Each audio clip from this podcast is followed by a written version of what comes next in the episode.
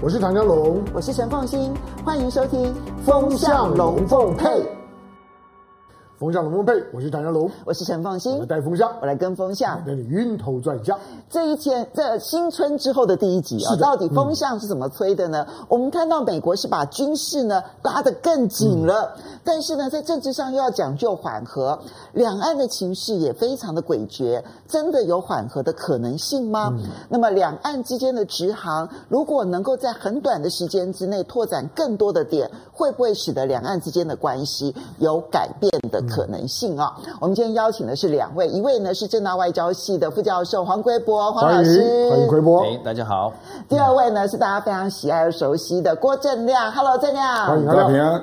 好，我们就先从美国的军事包围开始说起。嗯其实这边中国人还在过农历春节，嗯，他们那一边呢都动起来了。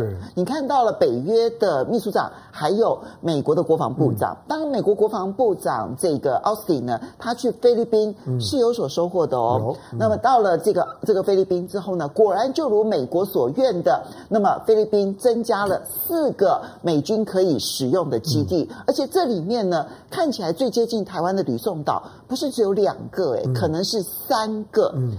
嗯那么紧接在菲律宾之后呢，奥斯汀呢，他的重心点又放在了北朝，呃，放在了朝鲜半岛。哈、嗯，他呢投书媒体警告北韩，挑战韩国会视同挑战美韩联盟。嗯，所以呢，一北一南。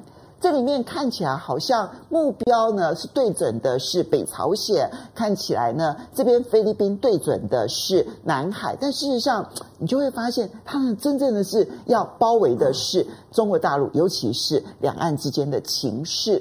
那不只是奥斯汀啊，我们看到北约的秘书长斯托滕伯格呢，他也是在这几天呢密集的在韩国跟日本，嗯，那么会晤他们的高官，可是。我觉得斯托滕伯格的收获好像就没有那么样子的丰硕。嗯，他在韩国呢，尹锡悦的态度似乎有一些些保留。那他到了日本之后呢，日本的首相岸田文雄当然也跟他说了一些台面话。但是能不能够真的让整个美国的这种军事包围能够发展出更有利的一个发展的可能性？而中国大陆又会如何的回应？其实这是这这个整个地区的一个重大变数。所以我们来看一下，奎博你怎么来评估？才刚刚农历春节，这个节都还没有过哎，这元宵节都还没有过，美国人会不会太不懂我们中国人的过农历春节？其实就军事紧张关系就已经开始出现了。美国人其实他的所谓的年已经过完了啦，不管你讲十一月底的感恩节或十二月的圣诞节过完了，所以过完就开始上工了。上工，但换到中国这边开始有这个农历新年啊，当然就大家好像时差有一点不搭不起来啊。不过你也可以想，美国人在放他自己的年啊，感恩节、圣诞节的时候，中国大陆这边在上工啊，所以其实大家一报还一报啊。那这个。这个在目前，你看到北约的这个秘书长啊，他确实在东亚飞了一趟。可能大家会想说，诶，这个北约我记得应该是在欧洲啊，嗯，怎么会跑到亚洲来，然后到台海这边说三道四啊？其实这个脉络已经有迹可循了，因为主要就是说，本来的这个北约，它确实它的着眼点是在自己的集体安全，就是我不犯人，人不犯我。但是呢，在美国的主导之下，特别是冷战之后的转变，北约其实不管各位如果记得九零年代的科索沃战争或南斯拉夫分裂这一块，这跟北约其实没有直接关系。嗯，但是他以说这个牵涉到欧洲整体的安全，所以我北约介入了。嗯，而且北约的幕后的军事上老板是谁？嗯，美国嘛。所以虽然斯托滕伯格是北约的秘书长，但我们其实是可以把它视为美国的军事行动其中的一部分。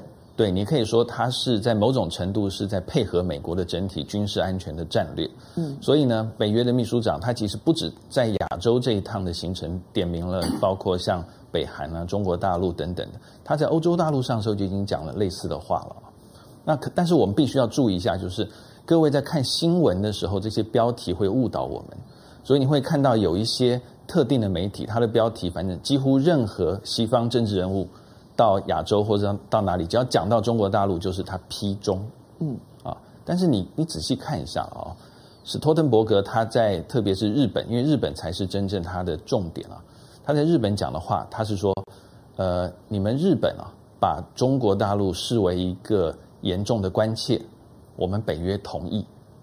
他是这样讲的哦，也就是说，他没有讲北约认为中国大陆是我北约的严重关切，他讲是说，你日本把中国大陆当为一个严重的关切，我同意。你怎么去解读这句话的外交艺术？外交艺术当然就是北约其实也想把中国大陆看成这样子，但是他不会说。但是你日本既然这样讲，那我就说对你日本讲的对，他等于只是借力使力啊。所以他要把主从地位给定得很清楚，你日本是主，我是从。而不是我来主导你，应应该是说，你日本就继续把中国大陆当成是一个严重关切。反正因为我呢，因为刚才这史托滕伯格他跟日本的这个会面，他也讲了，他说我也觉得啊，中国大陆他现在一直在对乌克兰这边放假消息、扭曲的讯息，这个对欧洲来讲是不可接受的啊。然后呢，他话锋一转，又提到了说，中国大陆呢现在越来越强的这些实力呢，它不只是霸凌。周边的国家，而且还威胁台湾，他认为说这些都会影响到安全跟稳定。北约当然很关切。好，他这些都讲完之后，意思其实就是说，你日本的关切跟我一样啦，但是，但是我不会用这个所谓的这 serious concern 啊，严重的关切来讲中国大陆。好，但是史托登伯格呢，他在后面继续讲哦，他说，马上要他要稍微要灭灭火，因为前面话确实讲的相对是比较重一点，所以他后面就讲说。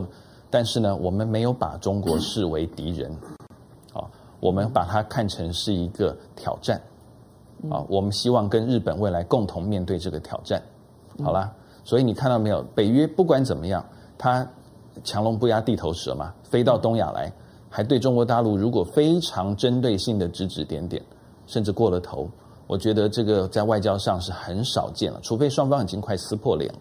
所以北约的秘书长他其实最后还是把这个火力转一讲，告诉大家，中国不是我们的敌人，你们不要误会了。好，所以整体的这个布局你可以看得出来是什么呢？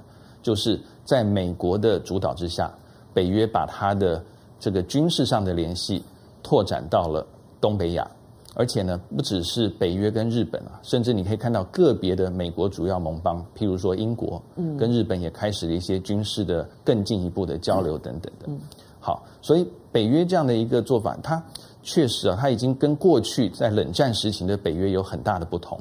但是谁能说它这样子不行呢？因为没有人可以管得了北约，只有北约这二十几个国家可以。也也就是说，在东亚的局势，北约它这个。多多少少的介入啊，会让东亚的情势更加的复杂。嗯，好，这样其实北约的行动，它刚其实反映的是美国的他自己的国家安全战略的一种布局，而北约配合。那奥斯汀的这个行动，那就真的是从美国的国家利益的角度出发。那你怎么去这个点算呢？因为目前为止，我们看到奥斯汀访问菲律宾，即将访问呃，即将访问韩国，而这个斯托滕伯格已经访问了韩国，然后也访问了日本。所以呢，我们就要把这三个国家它配合的情况做一个点算。菲律宾其实是配合了四处的新增加的军事基地，其实让美国多了很多的弹性。可是韩国的部分现在看起来是有疑虑的，所以并没有那么高度的配合。而日本的部分呢，虽然高度的配合，但是要到什么样子的程度呢？这三个地方的配合程度，你的盘算，目前看到的，我觉得菲律宾也不能叫完全配合了。事实上，贺锦丽去访菲律宾的时候就已经提到六千六百万美元四个小岛这样的一个支持啊。嗯那只是现在大约提升到八千万左右了，实际上这个金额并不大啊。嗯，那当然只是一个开始了。那大家注目的焦点一定是吕宋岛了，对，因为吕宋岛上面就是巴士海峡啊。嗯，所以这个牵涉到这个基地的功能啊。如果它只是一般的后勤补给，或者是让美军可以在这里做侦测。比如说，这个共机到西南海域、巴士海峡演练的时候，可以让它做侦测，这个我觉得不意外了啊。那如果说要再加上，比如说我要在冲绳要搞一百三十个弹药库，你吕宋岛是不是也让我弄点弹药库？我不认为菲律宾会同意了。所以你可以弹性运用基地，但那个基地的内容还可能有很大的变数。因为小马可是从北京回来之后，第一个就换掉了国防部长嘛。嗯。所以，而且菲律宾是完全不愿意被卷入台海战争的，它跟日本不一样啊。因为菲律宾事实上跟台海战争是没什么关系啊。对啊。啊，那可是他如果让美军在这边的基地可以扩到跟台海战争有关，那他就会被卷入，就好比冲绳现在的状况嘛。嗯。所以我这认为这个功能的设定。会有明显的菲律宾方面自己的主张啦，嗯啊，比如说你可不可以放飞弹飞弹进来？嗯，我看是不可能啊。那韩国那边的话，我觉得实际上是主要是北韩啊，因为北韩去年做了很多动作啊。那这里面让人家怀疑，它背后有一股力量在支持啊，因为它不管是发射导弹的次数，还有相关导弹跟核武技术的提升。都太快了，那他有这样的财政能力嘛？啊，所以各界普遍怀疑背后是俄罗斯啦，啊，为什么呢？因为事实上中国并不乐见北韩核武有太太大的进展，他实际上跟美国是主张朝鲜半岛无核化嘛，可是俄罗斯跟朝鲜的眉来眼去其实是蛮多的啊，嗯，包括北韩在第一时间。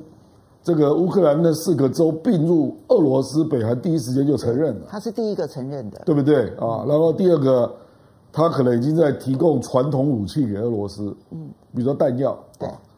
所以，所以我认为他一定是要俄罗斯帮他一些忙啊，帮他一些忙，就是他要做更多动作，嗯，因为我认为他也急了啦，因为拜登上台之后都不理他，嗯，那他已经受不了了啊。而且美国现在也开始有不同的声音出现了，就说北韩的核武你要它全面摧毁是不可能的事，已经不可能了。所以美国就开始有一些新的声音了，就是说有必要这样搞吗？嗯啊，让北韩完全一面倒。那所以这里面就牵涉到谁会来帮北韩提出他的诉求啊？比如说他愿意接受透明化的监督，可是他不是要摧毁核武啊？嗯。那美国是不是可以同意取消部分的经济制裁？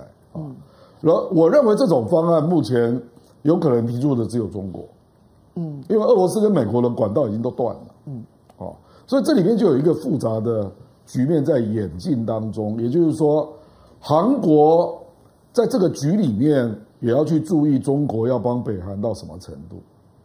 所以你觉得尹锡悦的犹豫，跟他要处理朝鲜半岛的危机当中，必须依赖中国大陆扮演很重要积极的角色是有关系的。而且尹锡悦事实上也在运作第一机要防北京。嗯，那个韩中的高峰会是很有可能实现的。嗯，它跟日本不一样。嗯，因为日本五月要开 G7 嘛。嗯，那岸田目前的姿态，这个香龙预测完全准确嘛，就是上半年日中关系是非常不好的。嗯，啊，那我们只看到最近看到。跟这个日本的外长现在要去访问都有困难，没错。可是韩国不是，好不容易到昨天的时候，他们这个中日之间的外交部长通了一个电话，就如此而已了。对，就这样而已。而且也也可能可以把它理解为情刚刚上来，嗯，所以礼貌上给你打个电话，对。可是也没有任何实质进展，没错。可是尹锡悦是不一样哦，尹锡悦是真的很积极。他想要跟中国能够敲出一些协议，所以你觉得韩国的这个动机背后不纯粹是经济因素，因为经济因素理论上来讲占很重要的角色，所以不纯粹是经济因素，还包括了他的国家安全因素。因为真的能够制约北韩的，就是有中国嘛。嗯，谁能制约他呢？如果这样一来的话，最亲美的尹锡悦恐怕也没办法让韩国纳入美国的那个整个的防防中的军事体系里头了。其实。韩国本来就不可能是反中的成员嘛，因为他自己碰到了问题，中国就是里面的成员呢。嗯，因为朝鲜半岛会谈怎么可能没有中国呢？嗯，韩战是谁打的？嗯，实际上主要是美国跟中国在打，这大家都知道嘛。所以我觉得他的问题的本质跟日本是不一样的了。嗯，好，所以呢，经过了两位，因为你从北约的角度来看的话呢，你去看北约其实并没有想要把中国列为敌人，至少他在内部的政治上面会不具有说服力。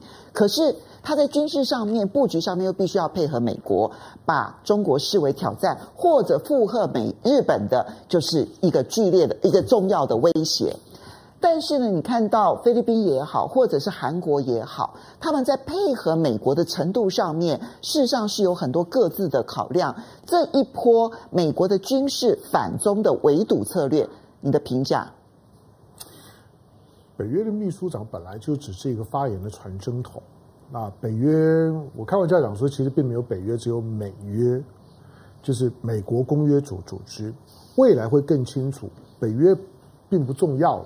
美国呢，现在拜登上来了之后，我觉得拜登只在做一件事情，就是如何在美国的国力在在相对国力日渐衰微的情况之下，尽可能的维持美国的国际的影响力跟控制力。嗯，那他就必须要做两件事情，一个就是降低自己的结盟成本。嗯，怎么样降低自己的结结盟成本？就是把自己原来分散的结盟体系串联在在一起，让他们相互 cover 成本。这个是第一个降低结盟成本，这是史托滕伯格呢到亚洲的最重要的原因。尤其在去年的北约峰会已经邀了日本跟韩国参与，今年呢回来那合理。去年你就已经看得出来了，美国就是积极的要把他在亚洲的主要的两个盟邦，把韩国跟日本要拉进北约概念里面。那史托滕伯格这一行成功吗？这这次最少是一个是一个是一个开始了，就是真正的北约东扩，就是呢北约呢扩到了东亚。史托滕伯格的这一趟的行程，不要低低估他，他是有历史意义的。嗯，单纯就史托滕伯格这个人来讲，他如果不反中，你也不要觉得有有有什么太大的意外。他过去是挪威的总理，他是把他的孩孩子呢送到呢大陆呢去学学中文的。我忘了是在在交大还还是在哪里，在在中国学中文。在他担任呢担任了挪威的总理的那段时间里面呢，挪威跟中国关系是维持很好的。可是当了北约的秘书长就不一样了，那种的官官腔官调呢就一定要出来。何况今年对我来说哈，我说除了第一个，他降低结盟成本，要降低结盟成本的方式最廉价的就是如何把 G7 转型成一个军事结盟体系。因为 G G seven 的那七个国家，他们共同的身份就是他们都是军事同盟。这是为什么在过去 G8 把俄罗斯摆进来，你怎么都不搭？他们七个是兄弟呀，他们七个是军事同盟。你俄罗斯呢，不要说是他的敌人，当你不是他的同盟国，你怎么可能在 G7 体系里面运作？G7 的其他的国家，每一个国家都是美国的附庸。所以今年我们观察 G7 是如何的从经济同盟转型到军事同盟。对，我觉得，我觉得今年的 G7 就是一个把北约跟美日安保跟美韩的军事同盟呢串联在一起的一个大平台。嗯，未来它的角色，因为因为 G7 本来就已经没有办法谈经贸问题，我们过去讲过，它之所以慢慢的视为瘫痪，就是因为它没有办法谈经贸，因为彼此间矛盾更多。所以每次 G7 呢开的聊胜于无，可是如果把它转型成军事同盟，由美国领导的军事同同盟，那这个意义呢就会就会出来。未来的 G7 大概就会朝这个方向走。北约跟跟就是说美日安保跟美韩关系的这种的军事同盟，在美国主导的架构下，下面降低美国的结盟成本，把盟友们都拉在一起，对他来讲呢是最合乎呢所谓的经济学上的所谓的结盟成成本的。第二个。降低自己未来可能发生战争时候的军事成本，这个呢是大家讨论比较少的。可是其实从北约成立之后，美国一直在做的一件事情，配合他国内的军工产业的需要，美国一直在推动北约武器标准化。嗯，就是不要再有什么法国武器、英国武器、德德国干嘛呢？你们通通都用我美国武器就就就好了。那个对美国军工复联多爽的事情，他已经干了三十几年了。虽然这些国家为了表现自己一下自己的主权的独独特性的那种虚荣感，还是努力的去做个豹二坦坦克啦，做个幻幻幻象战的战机啦。那英国呢也要呢做一下的航母啊等等，大都还是各搞各的。可是总体来讲，其实整个北约的体系里面的武器系统都在大量的朝着美系系统转进，它要相容性。战争发生的时候呢，相互的补补给，相互的维修，才能够呢进行。他要把亚洲的跟北约的所有军事结盟体系的武器尽可能标准化，这符合美国军工体系的最大利益。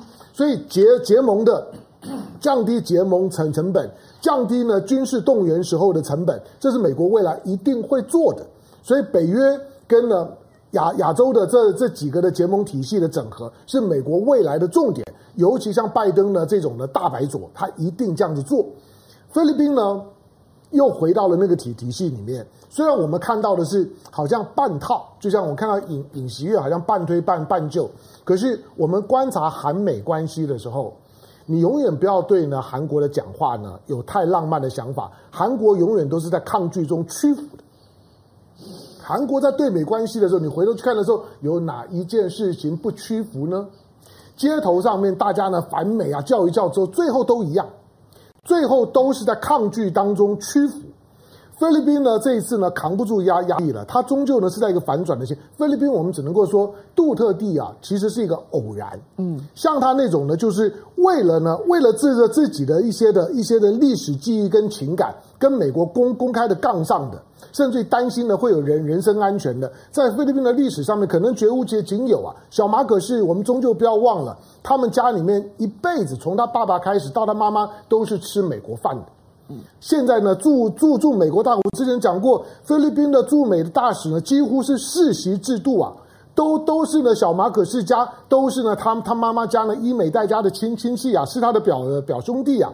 对美关系，现在你会发现，菲律宾许多对美关系最早放风的都是菲律宾的驻美大使。没错，你就晓得，其实那才是真正的马可仕的态的态度。所以中国呢，固然开尊了之后，给菲律宾搭了个场子，给他面子，但是基本上面呢，会谈到一些非军事以外的层面。可是军事上面的施压，美国对菲律宾的施压仍然是有效的。那会有什么影影响？影响就就是。刚刚郑亮讲到一个一个重点了，就是基地有几个，那可能还不重点，因为美国现在在菲律宾使用的基地啊，坦白讲，菲律宾之前在杜特地的时代是很压抑它的使用的，所以都是小基地，嗯，而且这些的小基地呢，派驻的军队都不多。你看巴拉望省啊，那个那个周围的几个的几个基地，那小渔港，通常进去大概就是一个排，嗯。人数呢并不多，而且经常少数人在那边调来调调去。可是如果有一天他再重新的恢复了启用了，像是苏比克这种的大基地的时候，嗯，那就不不得了了。因为一旦这种基地启用之后，你可以想见航母在南海的进这进出，所有的美美国呢在航海的这种的侦察机的进出太方便了。美国为什么一定要这样做？我认为去年的一件事情对美国影响很大，就是康乃狄克号事事件。对，它中间没有修补的站嘛。康乃狄克号事件呢，躲在南海呢，在侦的这侦测呢海南岛的所有的军事动向，在那边躲了多久，没有人知道。显然大陆也不知道。撞了船了之后呢，撞不知道撞到什么东西，也也不知道。大家发现，原来在那边躲了这么久。海狼级的康乃狄克号是现在全世界最顶规的航的这个潜潜艇，可当它出事了之后，它一路跑，发现呢，它连个停靠的地方呢，安全的泊靠的港港湾呢都没有，它就只能够赌，我要一路的跑到关岛。最后他是是跑到了关岛，可是中间如果有意外呢，因为他连受了什么伤都不知知道，他发现整个路上没有可以支援他的。这种的情况会让美国呢，对于在南海的活动，在第一岛链之内的活动，越来越没有安全感。把菲律宾搞到手，其实对美国来讲是非常大的军事胜利。所以一开春呢，美国的这几个军事行动所凸显出来的，第一个北约东扩，降低它的盟友的结盟的成本；嗯、然后第二个呢是 G7 军事化，好，从经贸联盟然后变成军事联盟。这今年我们可能看到更清楚的一个轮廓。嗯但是呢，第三个就是你对于韩国还有菲律宾在军事上面屈从于美国这件事情，不必抱浪漫的幻想。他们可能性都非常高，虽然违背他们自己国家的利益，但是你刚刚讲的那句话好传神哦，抗拒中屈服，他一定都是啊，对啊，相对于台湾当然是没有抗拒，台湾是没有抗拒，他说来啊来啊来啊，怎么都不来找我呢？可是你知道那个最终的结果就是他们所有的军事武器美规化，嗯，那就是成为美国军工产业发大财的一个很重要的机会。你提到的都是降低成本，我看到的就是哇，那个看起来从军工产业来讲都是一笔大生意。所以，呃，整个中美的大斗争的过程当中，那么美国在整个的这个西太平洋的军事布局是没有办法短期之内哦，你是没有办法测除它的影响力的。可是至少短期的引线可不可以先拆除？那就是两岸之间的关系。我们看到开春之后呢，中国大陆主动的提出来说，两岸之间最多的时候曾经五十一个航点在在中国大陆五十一个航点，现在只剩下四个航点了。能不能够很快的再开通十六个航点？好，这是中国大陆主动提出来的。我们看到陆委会的主委啊邱泰山回应说：“哎呀，可能不止十六个航点。”可是，请注意哦，表面上好像很开通，对不对？但后面又给了一个小刀子，说：“但你的疫情资讯要更透明。”好，我这边就请教一下魁博，你觉得邱泰山这个话是要开还是不要开？我 我觉得这个民进党政府还没有做好准备，所以他讲这个话呢，因为因为他不能说我不开嘛，他不开的话，台湾民意马上就翻过来了，已经过这么久了，而且。我们其实不管明的暗的都知道了，很多的台商或者我们在大陆的呃这些台湾人民，对台湾干部啊，对台干，他们都希望更方便嘛。嗯，他们不只透过包括执政党台湾执政党的管道，其实包括像国民党等等，他们也四处的陈情。那就我知道，呃，我们台湾有些反对党也试着帮他们去向现在的政府去沟通，但是没有办法，因为现在政府。特别是在疫情的期间，这这个挡箭牌太好用了，所以呢，这个两岸航铁的拓扩张啊，一直拖到最近。我觉得中共出手出的还蛮准的，因为正好就是在内阁改组、陆委会啊，还有一些这个相关的单位在换人的时候，他突然先说了，中共先说，我希望再增加十六个。你觉得他是不是在试探新内阁？我觉得他应该就是用一种。比较攻势的方式，攻击啊，攻势方式表示我先积极主动跟你讲，我要开放，球丢给你了，嗯、看你怎么办。嗯，所以你才看到邱泰山讲的这样子。哎呀，说不定我们会提更多，因为这个是政治宣传一个手法嘛。我不想开放，但是我嘴巴说我可能会开放更多，让这个受听阅听大众觉得哦，原来台湾这边也是有诚意的。嗯、但是呢，这个诚意其实完全目前看起来是，就英文叫 lip service，就是嘴上谈一谈而已。嗯因为包括讲到什么中国大陆的疫情不透明啊等等的，那可是你陆客还是可以慢慢的开放嘛，而且世界各国对陆客其实开放的这个速度比台湾快，基本上来讲是这样子。没错。没错。所以我觉得说中国大陆是不是在这个给民进党这个下个难题啊？我觉得这个趋势是很明显的。而且直航哦，并不等于开放陆客哦。对。因为直航的话，我开放点。可是，至于观光客自由行这件事情，那又是下一个政策，那是入境，所以其实是两阶段的。对而且你刚刚讲说疫情不透明，我也很想问，到底全世界有哪一个国家，它所公布的防疫的这个它的这个病例数字，你告诉我哪一个国家是准的？对，而且我可以跟大家分享一下，我最近去了一个国家，我不要讲哪一个国家就好了。我去之前特别看它的这个疫情的这个每日统计嘛，它可以有一天啊可以到达八十或一百。然后有好几天都是零，嗯，然后过一天好像又六十或五十，嗯，那代表什么？代表它其实也就是过几天可能同整一下报一次嘛，嗯，那你说这样疫情有没有透明？我也不知道啊，嗯，所以我觉得疫情透不透明，在目前看起来大家都朝开放的趋势哦，这个借口越来越不能用了，所以中共他就化守为攻，而且是特别先把这个球抛出来。那我会这样觉得，就是说两岸的开放本来就是个趋势。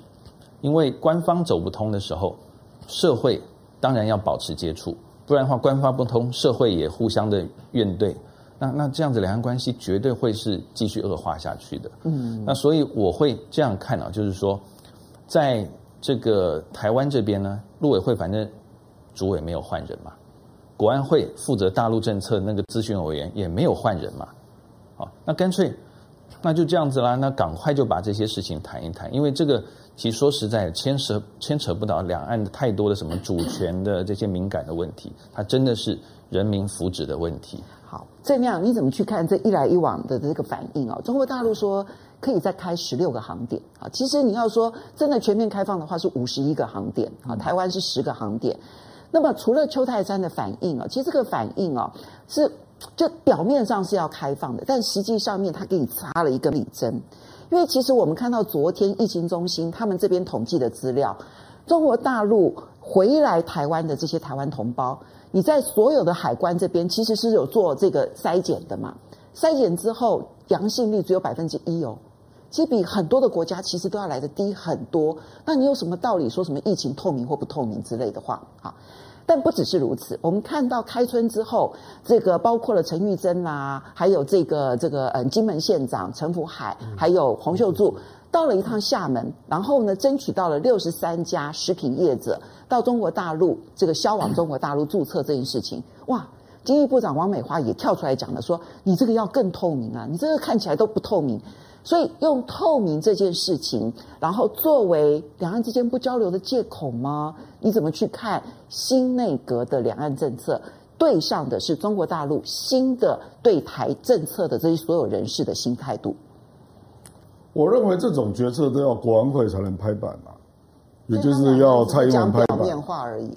不，他们根本没有准备啊，所以还没有到决策，他不知道要如何说啊。现在不能不能讲决策啊。嗯。决策一定会到国安会做讨论的啊，不过卫福部已经公开讲了嘛，现在连大陆来的旅客都不再做隔离了，嗯，都是自主管理了，嗯，啊，所以这已经，这绝对不是说哪两哪个机场来的才这样处理嘛，嗯，所以开放更多航点，坦白讲跟疫情已经无关了啦，对啊，所以是纯粹是你要不要开放就这样而已，嗯，啊，那王国材这样讲的更直接。他说要开放观光，那估计今年是六百万，那陆客是一百万，嗯。啊，这其实是一个蛮勇敢的讲法啦，因为陆客在二零一六年大概达到最高点是四百一十八万，然后到了二零一九年就降到，就是在疫情前呐、啊、降到两百七十一万，腰斩，那之后就零了嘛啊，因为就疫情了啊，嗯，所以。他真的是不太敢奢望会回到两百以上嗯，啊，而且这个一百万，其实那也也是他也必须这些航点要开啊。当然，我认为航点一定会开，嗯，时间的问题。那重点是大陆团客基本上还是经过他们内部自己要组织吧，嗯，会有团客吗？所以我的意思是说，你在两岸这种氛围下，大陆旅客。会来一个对你不友善的国家吗？嗯嗯，比如说你可以看到，人家就是大部分都是去东南亚嘛，嗯，那为什么不去美国呢？去美国大部分都是探亲的啦，观光的其实不多啦，因为大陆移民到美国的人蛮多的啊。那你去看日本跟韩国也才刚开始而已啊，嗯，所以他怎么会优先选择台湾呢？而且你要知道，从二零一九年到现在，台湾的报价啊，已经贵很多了。贵好多，因为日本现在是在贬值嘛，对不对？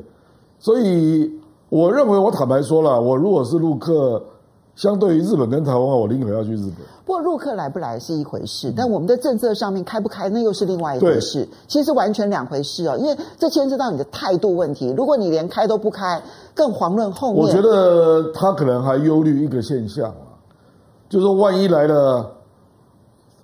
因为大陆客只要来，一定比其他的国家都多啦。嗯，所以你就会到处都看到陆客。嗯，那今年是选举年嘛，那是不是有些台派又开始反弹？那你怎么办？台办？台派？台派？哦，台派。OK，OK。Okay, okay 就是民进党一定会有一些对对，他们现在把独派改名叫做台派了。对对对，那那些独派的选民就开始就说啊，我要排队啊。我我讲的是夜市啦，一大堆啦啊。那陆客只要来，他每天就会看到一大堆陆客嘛。嗯，他可能还会考虑这一层呐、啊。嗯，这一层讲的就是选举的考虑啊。嗯，那事实上，我坦白说啊，台湾的服务业的就业人口将近六百八十万。坦白说，那个旅游是可以最快带来收入的，尤其是自由行啊。所以，如果愿意让两岸的氛围改善，事实上，台湾的一些低端的啦，服务业啦。它是可以比较快得到收入的，嗯，可是我认为民进党不会这样思考，嗯，可是你看到日本其实都已经很快速的改变他们对。对中国大陆的核酸检测的相关政策，因为对他们来讲，那个三年的观光旅游的压力太大了，太大了，没有错，嗯。我那个是大幅减额嘛，我是让你就是我们不要比二零一六嘛，你比比二零一九就好了嘛，二零一九还有两百七十一万。嗯，所以难道他没有另外一层的这一些处于这种嗯街头经济的压力吗？这也是选票哎、欸。我知道了，可是要组织成为具体的声音呐啊，嗯，来跟政府做诉求嘛啊，嗯，企业比较快了，嗯，所以陈玉珍那个带来的开放啊，对台湾更多企业希望能够也开放去大陆，这个直接的压力比较快了。所以你觉得陈玉珍所争取到的那个金九，还有那六十总共六十三家的那个注册，其实对于后续的连锁效应比较大，比较快。嗯，因为企业消费者真的要这那个，而且你要知道，旅游业在这两三年内是大量得到政府的补助哦。嗯，对，他靠政府补助，所以他真的要起来造反是比较难的啦。啊，香龙，你怎么判断这十六个航点？其实我觉得只是一个试水温而已。因为你真的要开放，那就是五十一个航点都开放，台湾也十个航开放，其实对于两岸之间的交流才会有真正的帮助。当然，我们刚刚讲的很现实，其实这里面牵涉到很多资金面的一些问题，或者是这一个这个这个很多观光旅游业的生存的问题。但从我的角度来讲，你没有落实到两岸的人跟人的交流，都是在网络上面，或者你看到政府官员这样骂来骂去，两岸不会有好的好的可能性。所以，这一个交流到底有没有可能开放？政治这种事情啊，我们常常讲，就是一念一念可以成佛，一念可以成魔，就在于你的你的想法，以及你看不到的那个内内心的盘算，到底在这算些什么。但是呢，这种的转变啊，所有政治的东西要好，它有一个大大前提，很抽象大前提，就是互信，就是我觉得你信任我，你我也信信任你，而且彼此之间呢，我相信不会有，就是说呢，刻意的搞小动作。这种的气氛就有机会去铺成一个更能够对话的未未来。那刚因为因为郑亮在这讲服务业啊，其实我不晓得民进党针对九合一的败选有没有去去分析一下，就是男女性别的选票，因为产业是有性别，服务业的女性比例很高，第一产业、第二产业男性的比例高。第三产业女性的比例高，嗯，我想女女性在第三产业里面啊，她受伤的时候啊，她是会做政治表达，虽然不这样讲的，因为不会有人去细谈这种这种事情，可是服务业对女性是很有影影响的。嗯，好，那呃，我们再看到最近的两岸关系，它确实出现了一些一些变化。基本上面，我的我的我的理解就是，习拜会之后呢，大两岸开始呢走向对话。嗯，对，我不要不要说呢和和缓对话。你这个大两岸是指太平洋两岸，对，就中美之间呢开开始转折，就像就像后后天布林肯要要进北京城了，那这是呢三年以来第一次呢有美国的官员进北京城啊，要进京啊，这还是一件大事情。进京之后呢，他会见到谁？那我们再看吧，就知道中国大陆他是如何去处理这件事情。那大当大两岸呢都开始对话的时候呢，小两岸不可能不不对话的。小两岸一定是在大两岸的框架下面。台湾在这方面来讲，大两岸的气氛一变了之后，你的九合一选举就一定崩盘嘛。嗯，拜登呢会在呢九合一选举之前去跟习近平见面，那个打蔡英文那里打得多多响。我若蔡英文讲说，你怎么可以这样子做呢？你不知道我要要选举吗？你在我选选举前两个礼拜的时候去跟习近平见面，然后人家风风光光、蹦蹦跳跳的，那你叫我怎么选呢？我如果是民进党，我当然知道拜登在打打我脸啊，打我脸，那我怎么办？我当然是跟着你啊。所以你最近看到的开春之后，我说从习拜会你会看到大两岸的和和缓，两会之后你会看到小两岸的和和和缓，就是三月的两会。所以香龙，你刚刚讲，因为我觉得从北京的角度来讲，它那个和缓啊，大两岸、小两岸的和缓，它的态势是很明显的，嗯、它的战略的决定是很清楚的，嗯、但是那个。大两岸的和缓，那中美之间都有共识。嗯，可是小两岸的部分，你觉得蔡英文真的会配合吗？小两岸当然它有它的难度啦，因为因为大家都把立场绷得非常死嘛。那中美中中美之间呢是一个意识形态的对抗，它基本上面呢不涉及到你要吃吃掉我，我不让你吃的那种的问题。小两岸的问题，可是当美国在后面 push，尤其我刚刚我跟你讲，那个是很重要的。在我九合一选举前两个礼拜，你跟习近平见面谈的那样子稀里哗啦的，那个呢，对我民进党讯号还不清楚吗？我败选之后的三天，你的孙小雅出来开记者记者会，告诉我，领领导人呢必须要有要有备战的这样子一个、一个一个一个认认认知，那个这么的清清楚，你还以为张这这个孙小雅在跟你塞塞？那一说我记者会的时间开错，他刻意开的。他就是在你败选这三天出来呢修修理你，你知道你为什么败吗？嗯，你知道你为什么败吗？因为你跟我不一样，因为你不能避战。对，好，那当然美国呢绝绝对不希望开战，中国也不希望开战了。那因此两岸关系呢接下去怎么走？最少这个这一个多礼拜的时间呢，三件事情呢发生呢是是重要的。第一个呢就是你看到宋涛特别到了到了厦门，对。他是到厦门了，他不是不不不是这几个人到了到北京了，他是到厦门。是到厦门，除了见这些人之外，同时也参观一下厦门的一些呢台商啊等等等。那个呢，在暖身的动作非常的清清楚，就是宋涛已经开始在预告的，我这一任的陆委会主任，我这一任的国台办主任，跟前面的刘杰一的时代不一样了。嗯，刘杰一到后到后面是动弹不不得，他没有办法做嘛。但是宋涛上来了之后，你发现他的主动性提提高了。第二个，十六个航点是大陆主动放出来的。对，他放出来的时间呢，是因为我知道你明天蔡英文呢海基会呢要春酒宴，三年没有办了，你这次呢要要要出来了。而且你会发现他一讲了之后，底下的台商那个春酒宴可不是大大家呢没有任何准备来的，那个春酒宴是满场。嗯。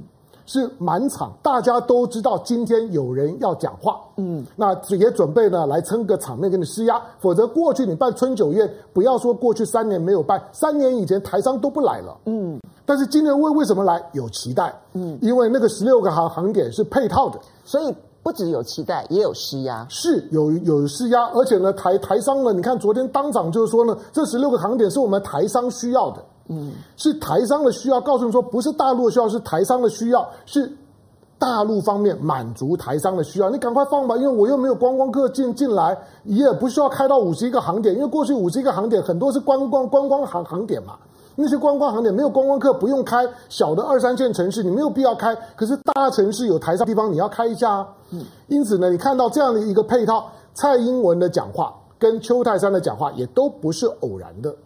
都已经在预告着，在准备呢，两岸要做某种形式。我说不是谈判，但是呢是对话，已经开始对话了。两岸呢最少这两天的时间，你可以把它定调为隔空对话，重新开始，这个很有意义的。所以两会以后，三月两会开完之后，就会更清楚两岸接下去在今年会发生什么变化。我们当然会认为说，今年是选选举年，蔡英文政府呢难难道难道会放手吗？我我我我不敢讲那么死了，可是。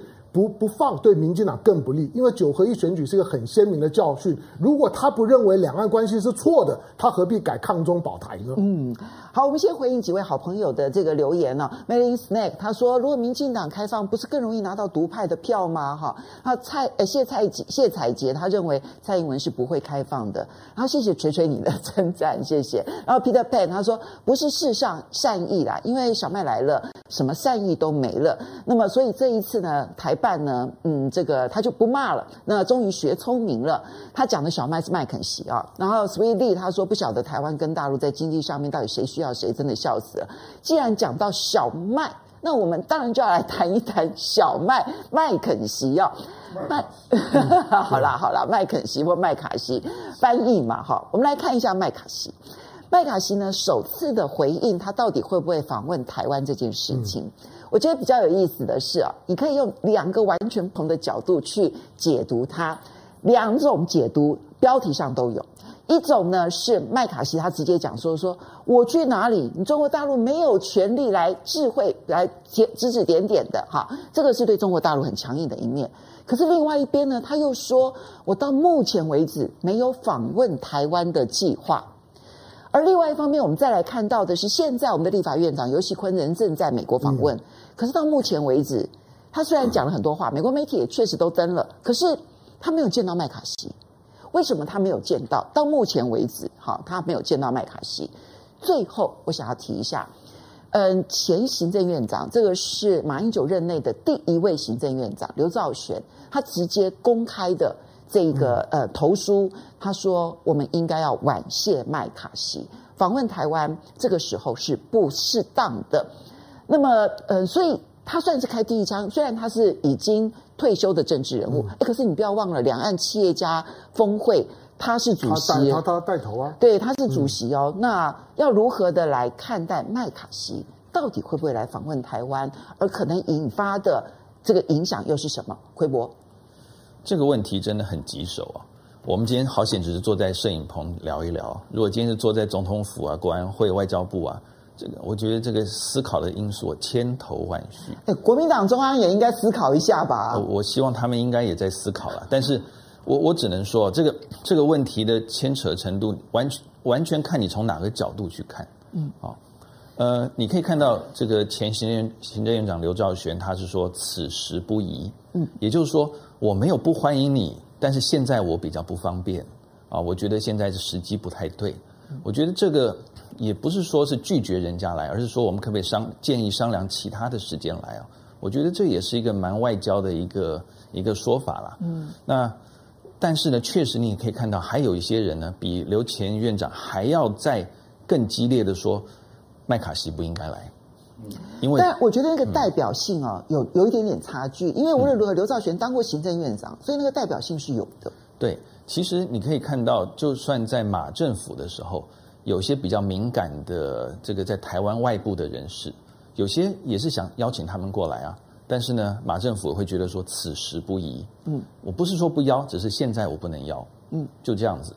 所以我只能说，刘前院长他是一个比较婉转的，先暂时婉谢麦卡锡来。但是呢，另外一派就是真的说麦卡锡你就不要来了。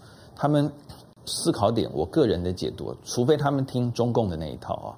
我个人解读，其他的想法其实主要是说，因为你看到解放军演习已经演习成这样子，战训啊都这样。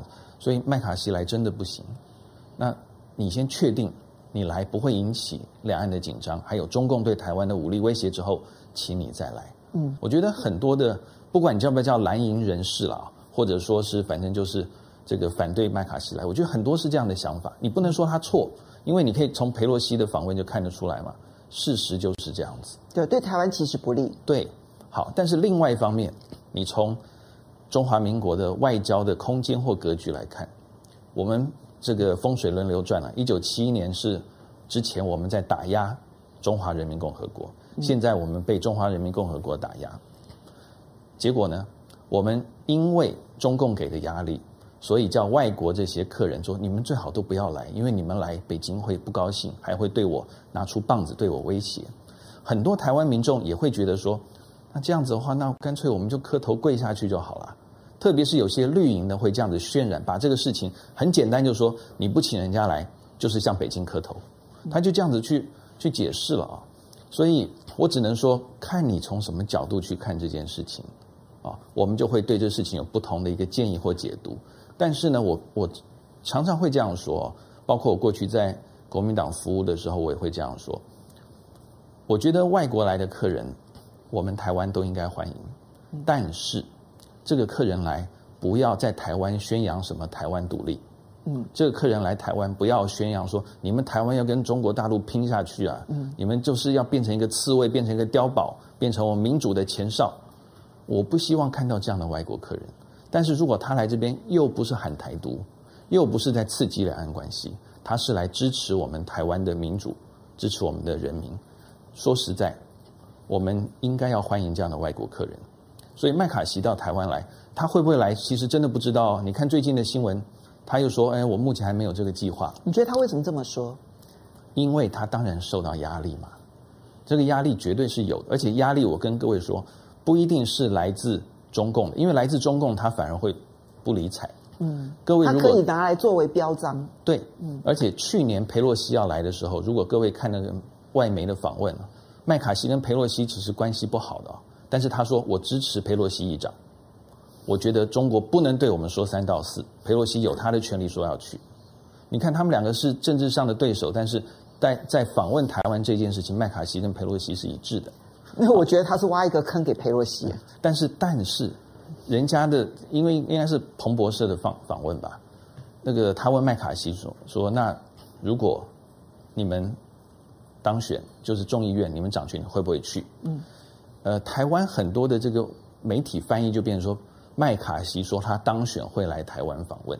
你去看那个原文，啊，原文其实是麦卡锡说的什么？他说：“I'd love to lead a bipartisan delegation to Taiwan。”我我其实啊，我乐意啦，但 I would love to，I would love to 是说这个事情还没有发生，如果发生我会去。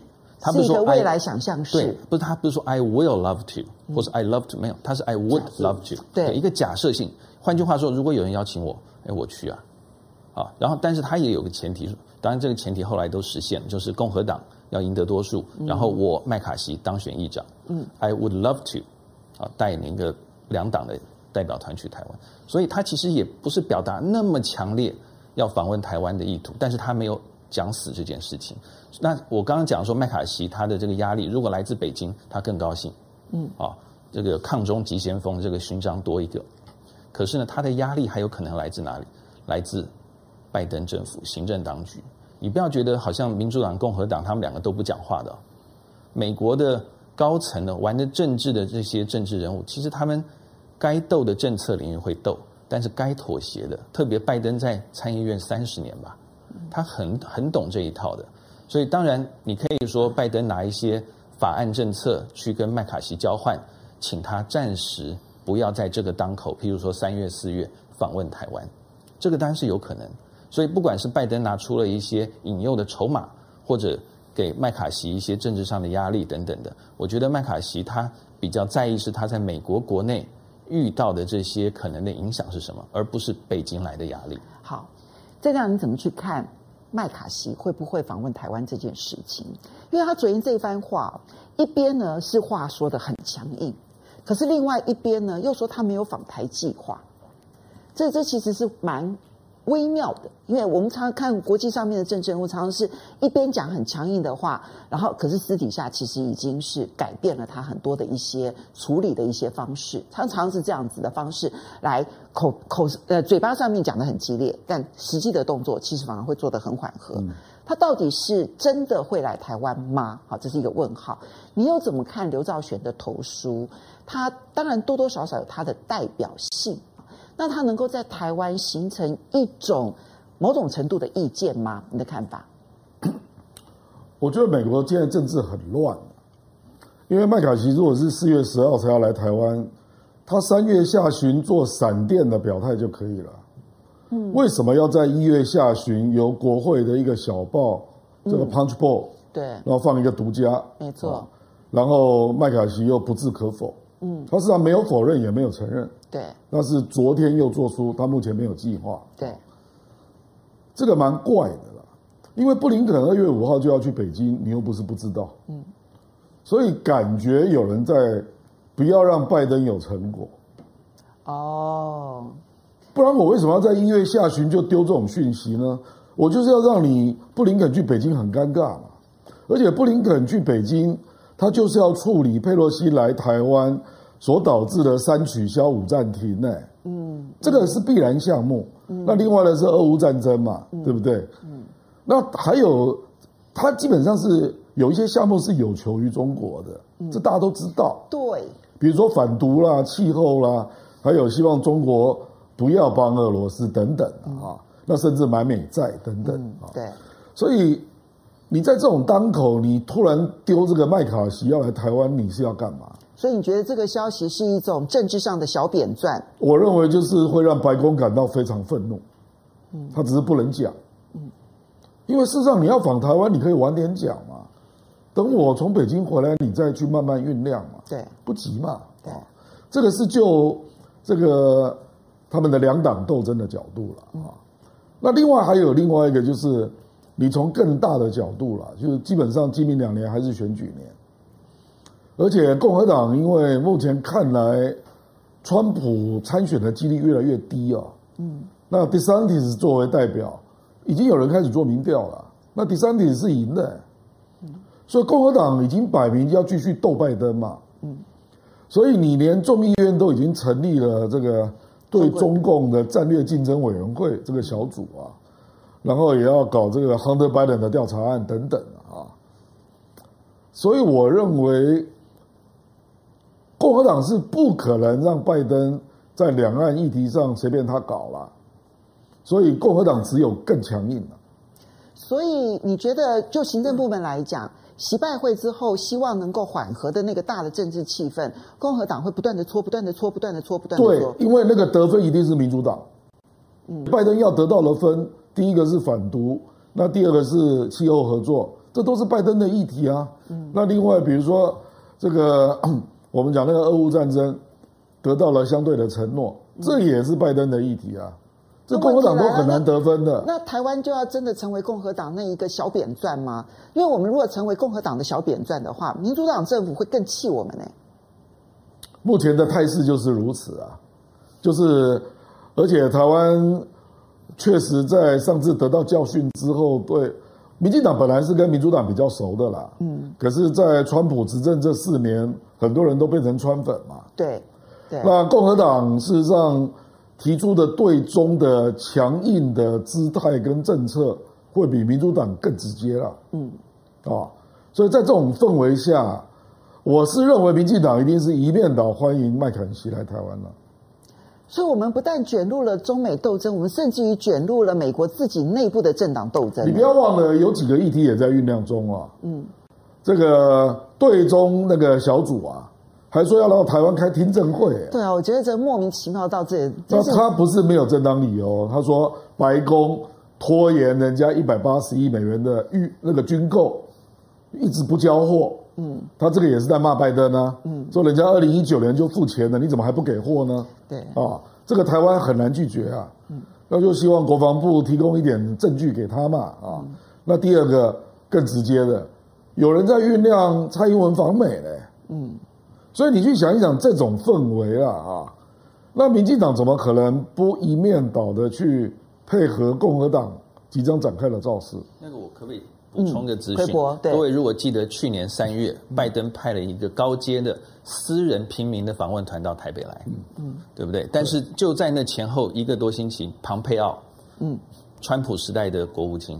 也到台湾访问，对，以外交部作业的程序，你不会把这两个不同党派属性的团这么，而且有些对立性的排在一个星期之内，他不是外交部排的。这个是什么？也就是跟很多的新闻指出来啊，我们当然不方便去证实它，但是就是美国人说，哎，这时候我要来，就是像刚刚凤欣讲的，我们变成美国不，这个不要叫扁钻，变成一个舞台了，民主跟共和在台湾在拼场。对，他就说我这时候就要来，而且你会记得拜登的团比庞培要早来一个星期左右，嗯、就是先消毒，我先把话先讲完。庞培要来讲什么东西没关系，我前面拜代表拜登的这个团已经讲过了。我想，如果只是纯单纯的舞台，已经很糟糕了。嗯，他现在不是。如果按照正量这样子的一个分析的话，我们会变成了共和党的棋子。而且，然后，而且是这个棋子，目的不是要去为了攻击中国大陆哦，这个棋子是拿来攻击拜登政府的。嗯，反而会促成台美之间的关系上面，在行政部门方面的一个恶化。这其实才对台湾来讲，处境上面。那个民主两党、共和两党在明年总统大选的主题还是反中嘛？哎，好吧，这个议题是跑不掉的。所以，香龙不要看这个麦肯麦卡锡来台湾这件事情，其实那个背后，它牵涉的不是中美斗争而已，也不是台湾是不是棋子或舞台的问题，它更牵涉到的是民主共和的斗争，以台湾作为一个棋盘，或者是根本就拿来作为武器，彼此之间打来打去。我们比较善意一点啊，就是帮，啊、善意就是帮帮帮蔡英文想想看，就是怎么样去去解解这个局。好，比如说我们刚刚讲宋宋涛。宋涛是同大陆是同一个时间了，宋涛在厦门呢见蓝营的政治人物。同时呢，对于呢，对蔡英文政府呢，释放出呢十六个航航点的这种利多的邀请，它是对台湾的蓝绿同时操作的，嗯，几乎是同一天，两个讯息呢同时出来，蓝的我邀邀你来，哎，我们谈东西，我我我开放一些一些呢大台湾的一些呢食品厂商，或者呢看一些呢地方的厂商，对蓝营事务示好，可他也在在在对民进党政府示出没有前提的善意，嗯嗯嗯，那今年。如果说蔡英文说，哎，那我也来平衡操操操作一下，来冲淡一下呢，麦卡锡呢想要访问台湾，因为对民进党来讲很难去抗拒啊，共和党，共和党的海外支部，民进党基本上面呢就是呢共和党的台湾分分部。就是他，当他是这样子一个共和党的台湾分部的时候，你要他去抗拒共和党很难。你我们看过一份民调嘛，那个民调呢是是是皮尤做的，就是就是川普在全世界如果他选总统，他连在美国都都输给拜登，可是他在台湾他会赢啊。对，他在台湾他说他会赢，他是全世界少数能够赢的地方，他唯一的不不是不是少数唯一啊，他在欧洲全全败啊，在在美国也败不会，但他在台湾他选总统他会赢，像这样子的一个政党。你要如何去抗拒川普，或者是抗拒共和党？那当然，这个时候为什么为什么麦肯锡呢？突然间呢，诶，改变了调子。我认为他的调子是有点变了。当他说呢，释放出那种从小报释放出那种想要来台湾访问的时候，我认为这确实就像奎博讲的，他有冲淡版面的效果，让布林肯访中。让呢，Austin 呢访菲菲律宾，跟呢跟麦麦麦卡锡想要访台湾，这三件事情在一个平台上面，对我来讲，它是同一件事是事情，是同一件新闻操作出来的事情。美国的政治人物啊，你知道，新闻操作对很多人来讲不重要，可是对美国的政治人物来来来讲。议题在哪里，灯光在哪里，我就应该在哪里。嗯嗯，这是每个美式政治人物的基本训练。没错。当今天议题在台湾，灯光在在台湾，我怎么会不到台湾呢？我当然来呀。蔡英文怎么做？蔡英文有没有可能让两岸之间，让大两岸、小两岸也开始平衡操操作？你可以看今年，比如说今年夏天的时候，如果双城论论论坛，陈吉宁可不可以来？嗯，上海市市长可以来来吗？上海市委书记，你可以你可以去试试看嘛。嗯，这个呢其实是一个考量。或者今天如果说你春酒宴都已经办了，那有一天呢，比如说这个呢海海协会可不可以来？甚至于宋涛可不可以来？宋涛当然可能还还更难一点，他有他他有着政协副主席的这身份。可是双城论坛是一个很好的试验点啊。在过去在国国民党的时代里面的时候，韩正也也呃也来过啊。那你为什么不能够试？如果陈吉宁呢都可以来，那个意义很大。陈的陈吉宁他说是海归派，他终究是新任的常委。好，那重点呢就是你麦卡锡呢能能不能来？我怀疑他突然间改口的原因，因为你游其坤人都还还在美美国，游其坤讲话都很低调，尤其他在讲话的前一天，萧美琴呢去了去了众议院。对，肖美琴虽然出来的时候呢。说她没有见到麦卡锡本人，目光闪烁。对，就是说言也言辞也。我只有去他的办公室，但我没有见到他本人。我我我们我们之前有分析过，我说唯一能够呢让麦卡锡不来，就是台湾不邀。嗯，就是台湾告诉说，我现在真的不不方便，先不要来。对麦卡锡来讲，老实讲，我如果是麦卡锡，我急急什么？我的众议院的议员的任期最少两两年呢、啊。我这张牌我随时可以打，就算这个时候四月份不能来，今年八月不能来，明年美国的总统大选是二零二四年的十一月。我这种话，民进党讲不出来了。对，他讲不出来的，他一定会有一些的、一些的、一些的比较模模糊的表达，看他敢不敢做。不过重点就是说，国民党啊，我觉得国民党不是执政党，对，像刘刘刘兆玄他们这这这些人，我我觉得终究还还还是比较比较正派，比较正面。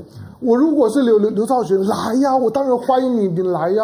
好好好，我打一枪的，让让你们民进党邀啊。好，等一下，我觉得其实像我刚刚讲了一个重点，就是你民进党没办法拒绝麦卡锡，没关系，嗯、但是你对两岸积极一点。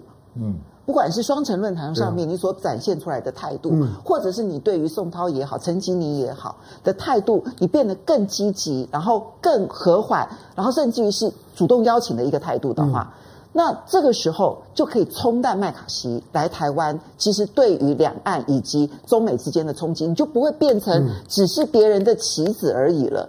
但是我很快的啊，对不起啊，时间的关系，这让你觉得蔡政府听得进去吗？听不进去。唐湘龙讲他们会听得进去。这个是惯性的问题。好的，来。要谢谢吴下阿蒙的斗妹，他说，嗯，他确实啊，去日本真的方便太多，谁还想要来台湾？但是自从认识了亮哥、香龙跟复兴之后呢，特别期待来台湾，守着电台楼下，oh. 然后跟我们合影，也欢迎你啊。好的，我们这个时间的关系啊，非常谢谢大家的收看，不要忘了哦，下个礼拜同一时间风向龙凤配，我们下个礼拜再见，拜拜，拜拜，拜拜，呀呼。